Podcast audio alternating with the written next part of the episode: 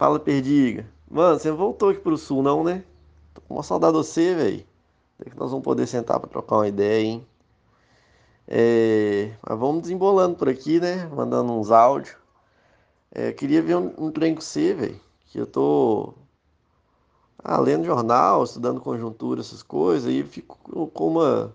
sempre com uma pulga atrás da orelha que é essa parada do centrão, né? Os caras representam tudo, tudo de mais antigo aí, toda a velha política, todo o pensamento mais atrasado brasileiro aí do, das oligarquias. É, né, os caras vêm da ditadura militar, já vou falar umas histórias assim. E então aí nessa parada de falar que são centrão, velho. Que história é essa, velho? Você que tá lendo, estudando mais essas paradas, o que que, que que você tem para dizer disso aí? Fala, fi. Ou, oh, não, tô aqui em casa já. Mas pandemia é foda, né? Nem, nem falei nada porque tô trancado aqui, tô quarentena 100%, ou você ainda tá saindo para trabalhar, né? Eu tô 100% de quarentena aqui. Meu fui para BH só na eleição, fiquei uns dias antes. Aí fui para São Paulo depois e vim para casa já. Aí tô trabalhando de casa aqui. Vou, vou ver aqui é, como é que eu faço, né? Porque Porto Alegre tá foda, né? Tava subindo os números tudo de novo. Então nem sei como é que vai ficar, não. Acho que vai rolar um lockdown de novo aqui. Mano, Centrão é uma treta, né? Difícil até de, de falar. Para começar do, do, do termo, né? É, é um termo muito complicado, né? Porque eles tentam passar essa ideia de que é um centro da do espectro político, né? Que não é nem uma parada de extrema esquerda, que nem tentaram pintar alguns movimentos no Brasil, mas que nunca foram, né? Mas também que não é um, um, uma extrema direita arquiconservadora, uma parada assim, né? E assim, eu acho que isso não tem nada a ver, né? O Centrão ali, ele tá muito mais. Se a gente for olhar historicamente para o Centrão, ele é muito mais o centro onde, em torno do qual gravita a vida, o controle político do Brasil do que qualquer coisa, né? Ele é ali um, um, um, um círculo, né? Que tá dentro, assim, até não poder mais do poder do Estado brasileiro desde sempre, né? Se a gente for pegar assim, vamos fazer uma, uma, uma genealogia rápida, né? Vamos fazer, vão ir voltando. Quem falam que é hoje o líder do Centrão é o Rodrigo Maia, né? O Rodrigo Maia, que é o, o cara do Democratas, foi presidente do Democratas já, né? Quem que é o Democratas? Democratas é o PFL, né? O antigo PFL, que era o partido que estava enfiado até não poder mais, até o pescoço de escândalo de corrupção, trocou o nome para Democratas, né? Foi o primeiro partido, inclusive, a tirar o, o P de partido do nome do partido, né? É, na ditadura militar, na hora que foi voltar o pluripartidarismo, quando acabou com a divisão MDB e Arena, que eram os partidos permitidos pelo regime militar, uma das coisas para a criação de partido era a obrigatoriedade de nome da palavra partido no nome dos partidos, sacou? Por isso que, por exemplo, o MDB, que era o, outro, o partido de oposição consentido na ditadura militar, não continuou MDB direto, virou PMDB. Com o tempo depois, essa lei foi revogada e o, o PFL foi o primeiro partido que aproveitou disso para virar democratas. Mas de onde que o PFL vem? O PFL vem do PDS, que foi o partido que foi fundado dentro das disputas de, é, é, internas da Arena, que aí era o partido de sustentação da ditadura militar, né? Tiveram durante o processo de abertura, o processo de democratização é um processo que é alongado no tempo, né? Então, esse processo ele começa a ter algumas disputas internas ali, a segunda metade da década de 70, e aí chega um momento que abre para o pluripartidarismo, né? A gente tinha só dois partidos, MDB, a oposição consentida, e a Arena, que era o partido de sustentação da ditadura militar, né? Era o partido do sim e do sim senhor, né? Porque nenhum dos dois podia fazer uma, uma oposição real com, com, com os atos institucionais que estavam ali e tal. Aí sim permitia fechar o Congresso Nacional, né? Então não tinha realmente O MDB nunca foi uma oposição real à ditadura, assim. Era uma oposição dentro dos limites ali, mas vamos voltar. Então, o Democratas, que era o PFL, que era o PDS. O PDS dividiu entre PP e PFL, esses dois grandes partidos aí de reputação ilibada da política nacional, né? É, o PDS é o partido que vem da Arena, né? Que é esse partido de sustentação da ditadura. A Arena tem suas raízes na UDN, que é o partido que é a União Democrática Nacional, né? A UDN é um partido que se forma em, ref, em resposta, né? Para fazer oposição ao governo do Getúlio, né? Por isso que é a União Democrática Nacional. Eles falam que a, é, o Getúlio é um antidemocrata, o Getúlio é um ditador, então eles colocam isso. Só que essa UDN, na realidade, ela é só o pessoal que ficou é, bolado é, que não recebeu sua fatia durante a, a Revolução de 30. A UDN é formada principalmente pela galera que estava ali é, no PRN, que era o Partido Republicano Mineiro, o PRP, que era o Partido Republicano Paulista, que eram os partidos que geriam aquela parada que a gente viu lá no colégio, você lembra? De República do Café com Leite. O que, que é República do Café com Leite? São os grandes oligarcas locais que iam as duas grandes oligarquias. Por que café com leite? Minas e São Paulo.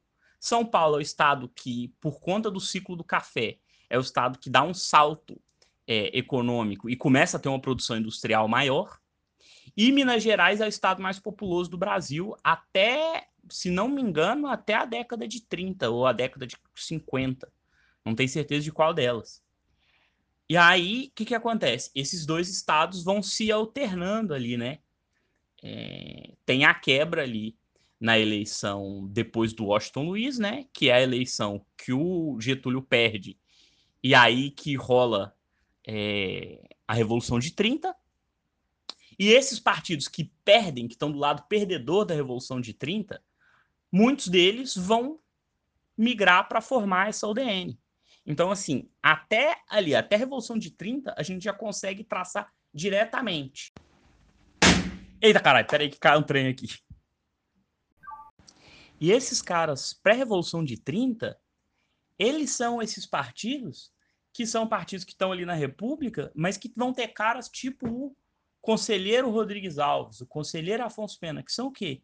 Que são conselheiros do Império. Então, assim, você tem Partido Republicano, mas que o principal nome desse Partido Republicano é um cara que era conselheiro do Império, quem que são esses caras, então? Historicamente, desde sempre. Desde a República Velha, a gente vai tendo aí, é, daí em diante, uma repetição nesse padrão.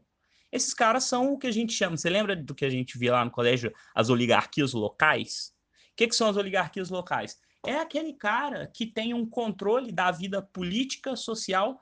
Por quê? Porque ele tem o controle econômico das regiões ali, né?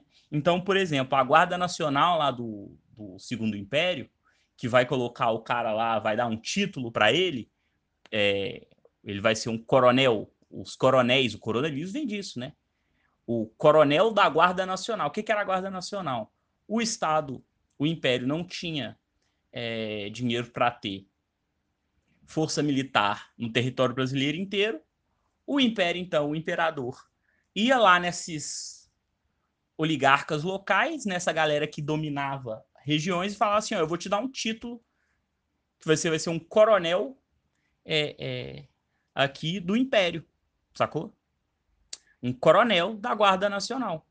E aí é daí que vem. Esses caras todos vão ser. Então é uma forma de que de ligar o centro do poder nacional às oligarquias locais. O Centrão, então, historicamente, ele é a reunião dessas várias oligarquias.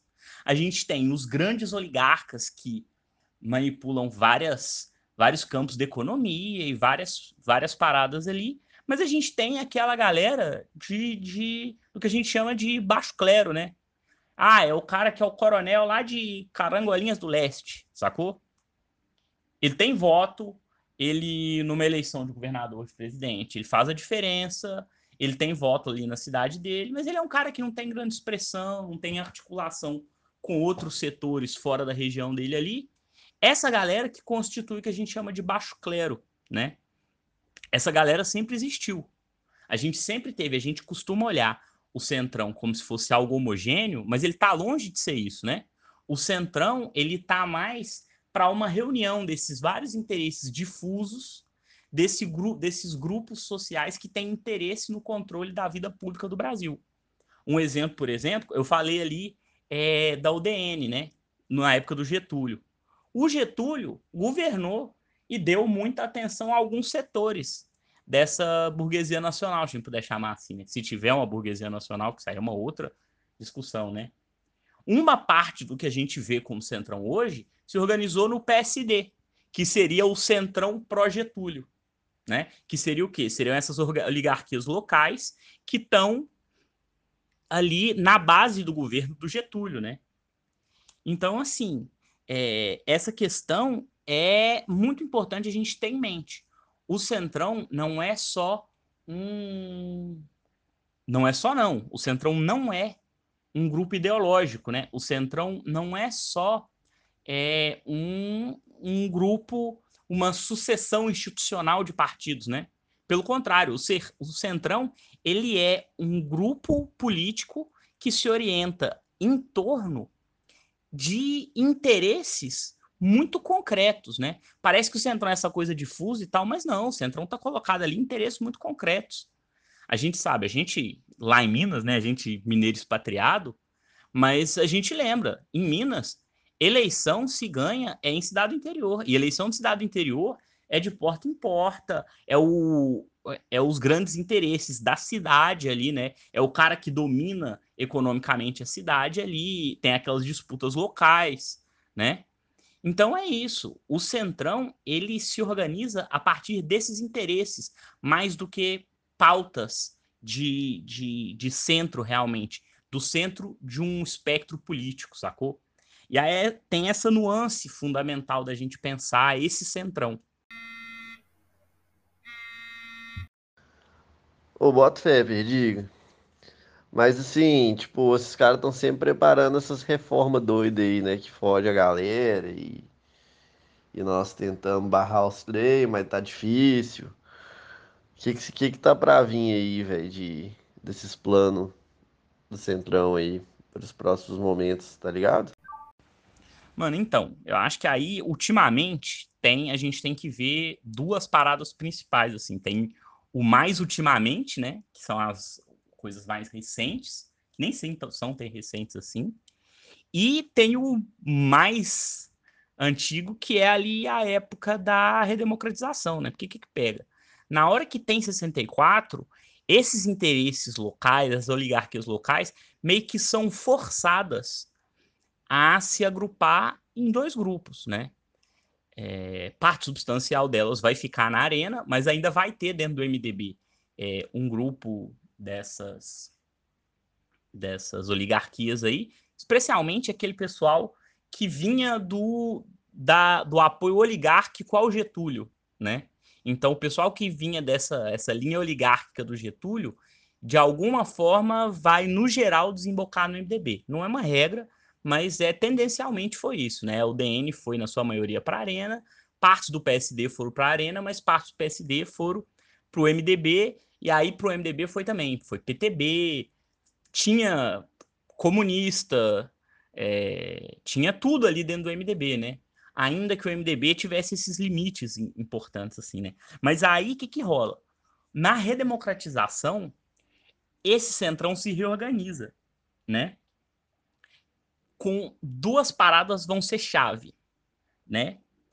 O processo para articular o, o Sarney para um mandato presidencial de cinco anos, mas antes disso, o mandato para articular ali a, a eleição para presidente, depois do Figueiredo, que tinha aquela parada. Teve a emenda Dante de Oliveira para votar direto. O Centrão já tinha uma estratégia. Se a gente ganhar isso aqui, que era muito difícil de ganhar, a gente bota o Ulisses Guimarães, que é um cara velho de guerra ali, né? Que é um cara que na ditadura é, tem uma história complicada por trás, é um desses chefes desse interesse oligárquico aí, né?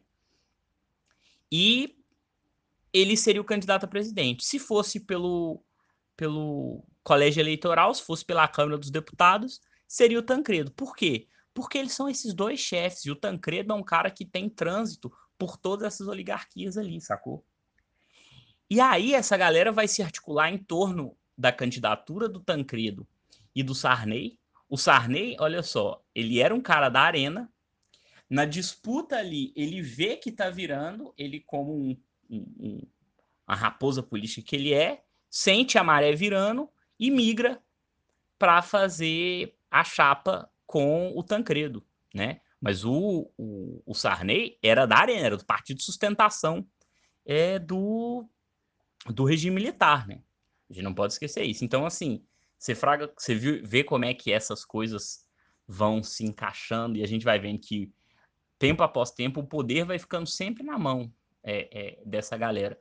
Às vezes não diretamente, e esse é o segundo ponto, é, mas eles estão sempre ali. Eles estão sempre na raiz da questão da formação do Estado brasileiro. Essa dinâmica de formação do Centrão segue até é, a discussão. O Tancredo morre, né? E aí tem um debate do Sarney assumir, o Sarney assume no fim das contas. E aí o Centrão começa a se articular em torno da, do tempo de mandato do Sarney o Sarney se articula muito em torno de um mandato de cinco anos, né?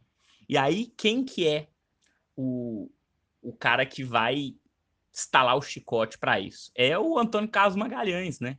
Que é o avô do atual, é, não sei se está governador ou prefeito, é o ACM Neto, né? O Antônio Carlos Magalhães é um desses caras, desses caciques, né? Desses caras que mandam no centrão, nessas oligarquias locais da Bahia. Tanto que foi, durante muito tempo, a figura central da articulação política aqui no Brasil, né?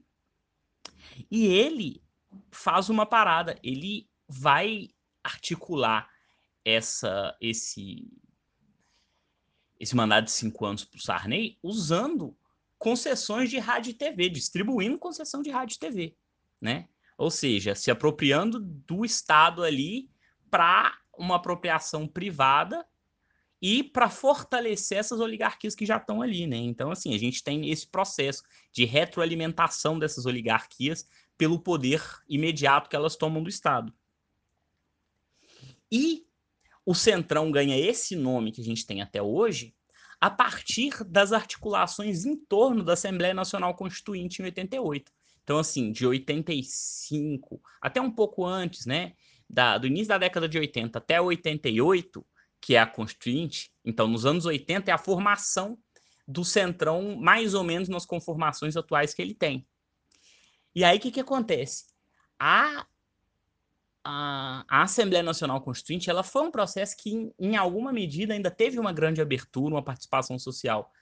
E essas oligarquias ficam com muito medo do rumo que, aquela, que aquele projeto constitucional está tomando, e aí eles formam o Centrão tem dois caras que são fundamentais. Um cara que chama Ricardo Fiuza, que era o senador, o, o, parlamentar, não lembro se ele era senador ou deputado, que vai meio que organizar ali, ele vai ser o cara que vai colocar essa, esse termo centrão ali na boca da galera.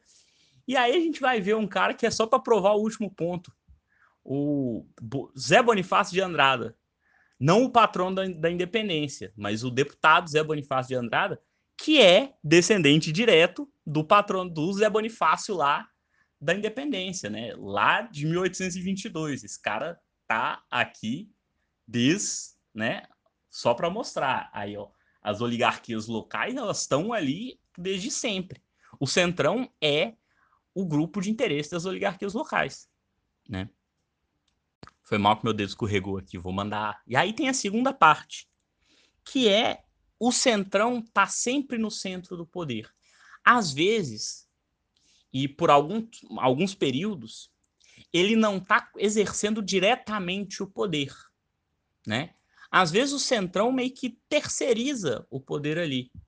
Por exemplo, tem uma, uma correntes importantes da historiografia nacional, né, que vão olhar para a ditadura militar como uma ditadura civil militar. Por que essa ditadura civil militar? é uma ditadura. Quem que são esses civis? São esses interesses locais. Né? Basta lembrar que os principais articuladores do, do golpe de 64 foram também figuras civis, né? O Magalhães Pinto, que era governador de Minas, que era um cara dessas oligarquias ali. Porque tem essa coisa, essa galera fica assim, como assim eu não vou mandar? É algo que acontecia com, com o Washington Luiz, por exemplo, lá na República Velha. Ele assume e aí ele vai tomando as atitudes que ele toma, meio que assim, porra, eu tenho direito, eu sou, eu fui governador de São Paulo, tenho direito de ser presidente do Brasil. Essas oligarquias vão pensar: bom, como é que você está contrariando os meus interesses? Sou eu que mando aqui. É algo como essa relação não propriamente né, republicana, se a gente puder dizer assim. A, essas oligarquias, elas dão, é, é, proclamam a república não para criar um país, mas para se adonar mais daquilo ali, né? Elas para se sentirem mais dona. E é isso. Elas até às vezes terceirizam o governo. Por exemplo, as oligarquias locais usam do império até o ponto que o império é útil para elas. Quando o império deixa de ser útil, elas tiram sustentação do império. Isso vai acontecendo sempre, né? A gente teve, pós é, ditadura militar, um início que tava, aparentava tá tudo bem, né? Tava ali, um após o outro, entrando representantes do centrão, né? Dessas oligarquias. Basta lembrar, o Sarney é de uma família que é. Se a gente puder usar de exemplo uma oligarquia no Brasil, a gente usa o Sarney, né? E aí vai Sarney e tal. Entra o Collor, que é um cara que também é de uma tradicional oligarquia. O avô dele sai daqui do Rio Grande do Sul, vai para Alagoas, a família da mãe dele já era importante em Alagoas, ou do pai dele, não me lembro. É, tem até uma história interessante que o pai do Collor deu, matou um cara dentro da Câmara dos Deputados. Ele sacou uma arma, atirou. Ele errou o tiro, matou outro deputado e foi isso. Dentro da Câmara dos Deputados, né? Uma oligarquia ali, uma disputa oligárquica armada dentro da Câmara dos Deputados. A gente teve isso há não muito tempo, né? Só que com a saída do Collor, entra um cara que não é propriamente um representante oligárquico. Ele é um cara o Itamar é um acidente em vários aspectos, mas que é, é uma do Itamar, é uma parada muito louca em todos os sentidos, né? Ele é meio que esse cara que é fora do esquema oligárquico tradicional, ao menos, né? Mas que tem uma ligação importante com essas oligarquias. E aí o que, que vai rolar? Ele assume e ele coloca ali uma galera que, apesar de de estar tá governando, mirando esses interesses tradicionais aqui do Brasil, os interesses é, é, é, que sempre tiveram ali, eles são uma galera de fora, né? Primeiro entra depois do Itamar, com, com a, a, entrada que o Itamar dá, entra o Fernando Henrique Cardoso, né? O Fernando Henrique foi ministro das Relações Exteriores, aí depois passou a ser ministro da Fazenda do Itamar, fez o Plano Real e ele se elege com a plataforma do Plano Real. E aí o que, que acontece? O PSDB ele é um partido estranho, né? Porque ele é um partido que, embora tenha é, nos quadros tradicionais dele, é, historicamente, hoje o PSDB é muito diferente. É, ele tenha é, parte dessas oligarquias locais, mas o PSDB é um partido meio que um partido de intelectuais ali, né? Um partido de políticos é, é, mais tradicionais, mais ligados ali a, a alguma coisa com uma feição mais republicana e tal, mas que governa com uma, uma retórica, inclusive, de é, proteger esses interesses, de proteger essa, esses interesses econômicos e tal. Depois do PSDB, a gente tem o PT, né? Que aí tem um milhão de disputa em torno disso, ser fraga melhor que eu é, em torno do PT, mas uma coisa é clara: é, essas oligarquias se beneficiam muito desse governo do PT. No entanto, nos momentos de crise, historicamente aqui no Brasil, essas oligarquias, quando elas estão terceirizando é, o poder político, mas entra um momento de crise econômica, o que, que elas fazem? Elas rapidamente retomam o poder econômico na mão delas, recentralizam esse poder econômico na mão delas, para conseguir meio que tomar as rédeas diretas do processo. Né? É o que acontece ali com o Temer. O Temer é o representante do Centrão a partir ali da década, do final da década de 80, né? Ele foi presidente da Câmara dos Deputados várias vezes, ele foi o cara do PMDB durante muito tempo, né? E aí a gente acontece esse outro acidente de percurso que é o Bolsonaro agora, mas que aí o que, que acontece? Não conseguiu, aí, aí por inaptidão completa, ele vem tendendo para o centrão de novo, né? Por quê? Porque é isso, é essa galera que tá ali tão entronizada no Estado, que tem tanta gente dentro do meio político, que centraliza a atividade política do Brasil há tanto tempo, que não consegue, nenhum, nenhum governante no Brasil conseguiu, é, dentro do, da atmosfera republicana ali, governar sem o centrão.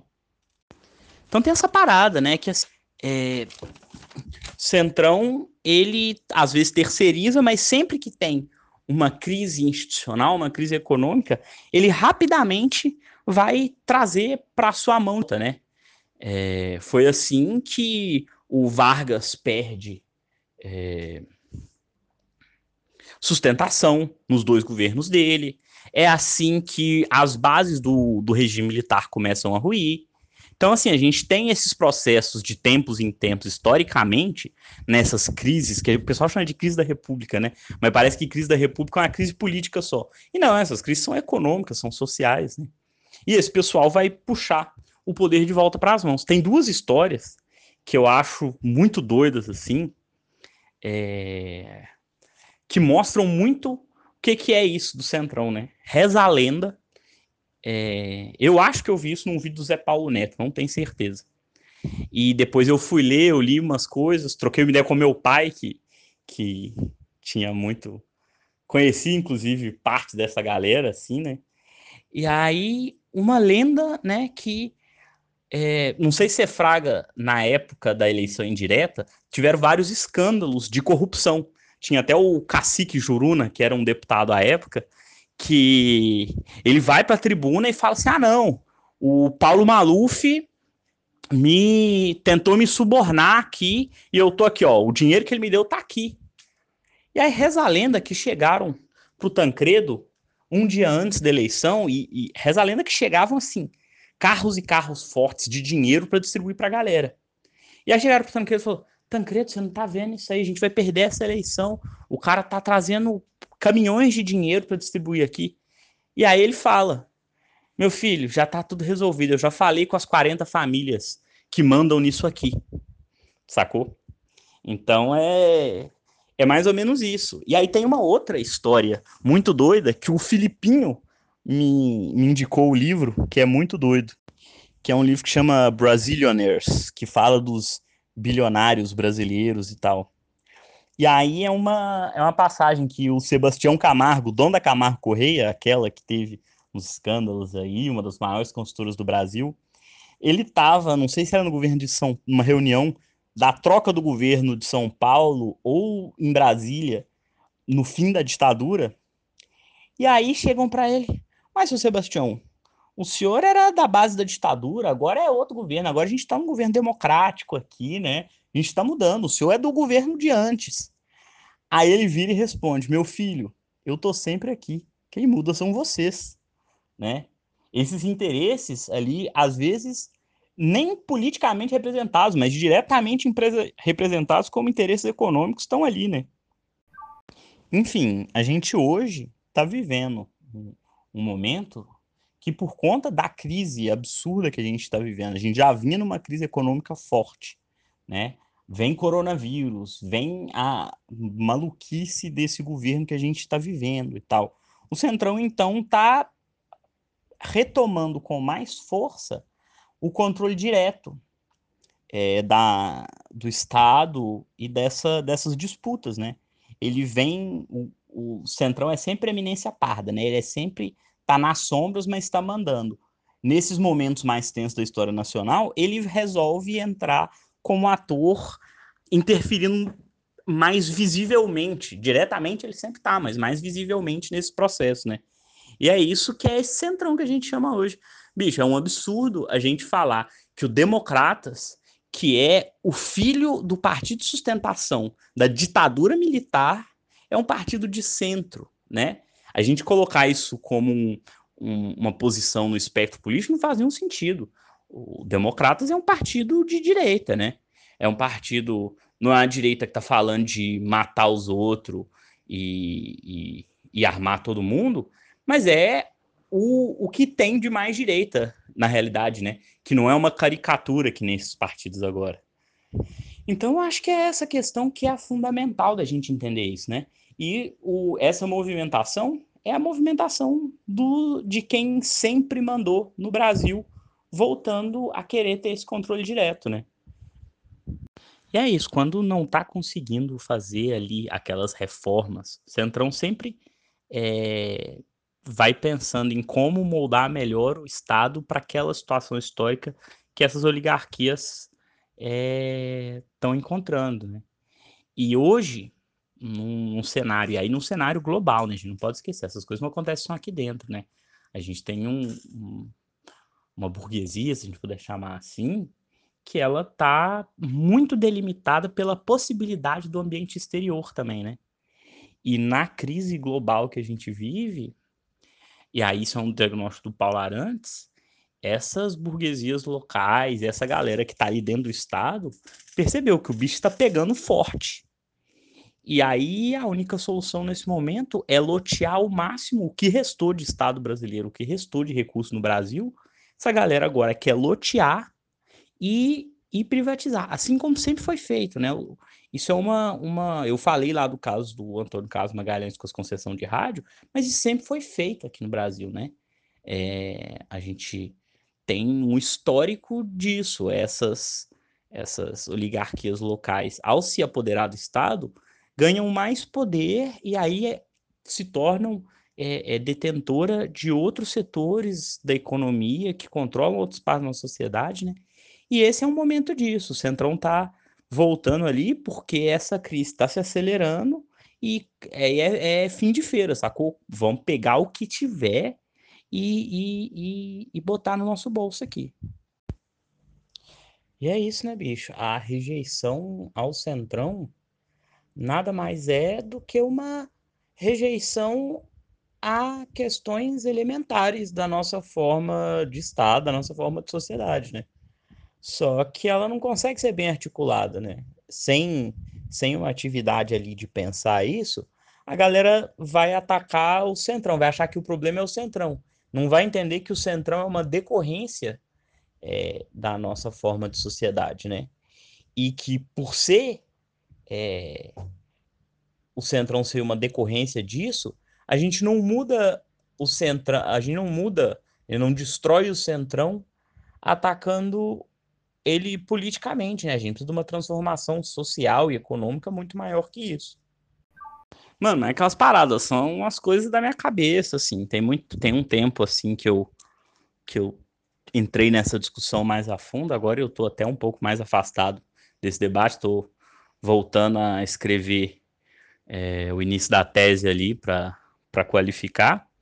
Mas tem muita gente que escreve isso muito bem, né, bicho? Tem, assim, para a história institucional dos partidos. Tem um texto que eu acho fundamental, que é daqueles cadernos da UNB, que é a história dos partidos políticos do Brasil, que são dois ou três volumes. Eu tenho em Belo Horizonte, aqui em Porto Alegre eu não trouxe ele, mas eu é, tenho um, uma edição da Paz e Terra que é do Thomas Skidmore, que fala da história do Brasil. Ele fala tipo de Getúlio Castelo, de Castelo Tancredo, ele vai partindo assim, e é bem interessante para ver isso, fraga.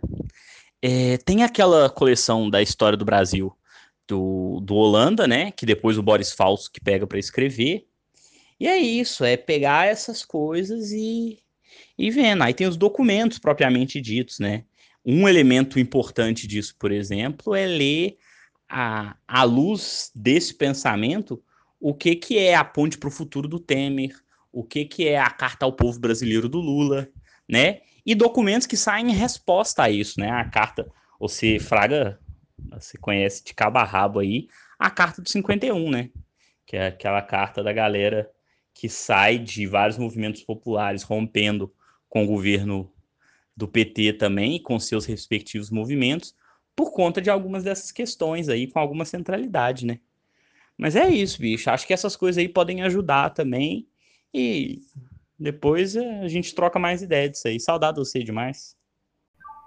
Ah, é, mano, tem outra coisa. Acho que para isso, duas plataformas. Não é nem plataforma. A primeira não é uma plataforma, mas é. Você fraga o projeto República lá da UFMG. Tem muita coisa. Aí lá é muito doido, tem muita coisa.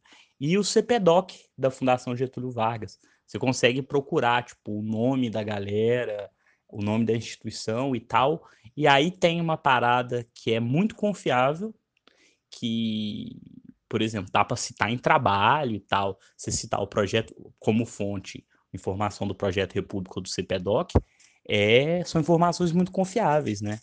É, tem um, um texto mais direto e tal, mas tem mais credibilidade que Wikipedia e tal, né? E esses são duas fontes sinistríssimas também de informação. Ô, oh, entrou um, um, pássaro aqui em casa, velho. Só que eu não sei como que eu tiro ele aqui. Um pássaro bem diferente, eu nunca vi esse bicho. Bota na cabeça que estilo não é marra. E aí, Marquinhos DJ, faz o sample de guitarra.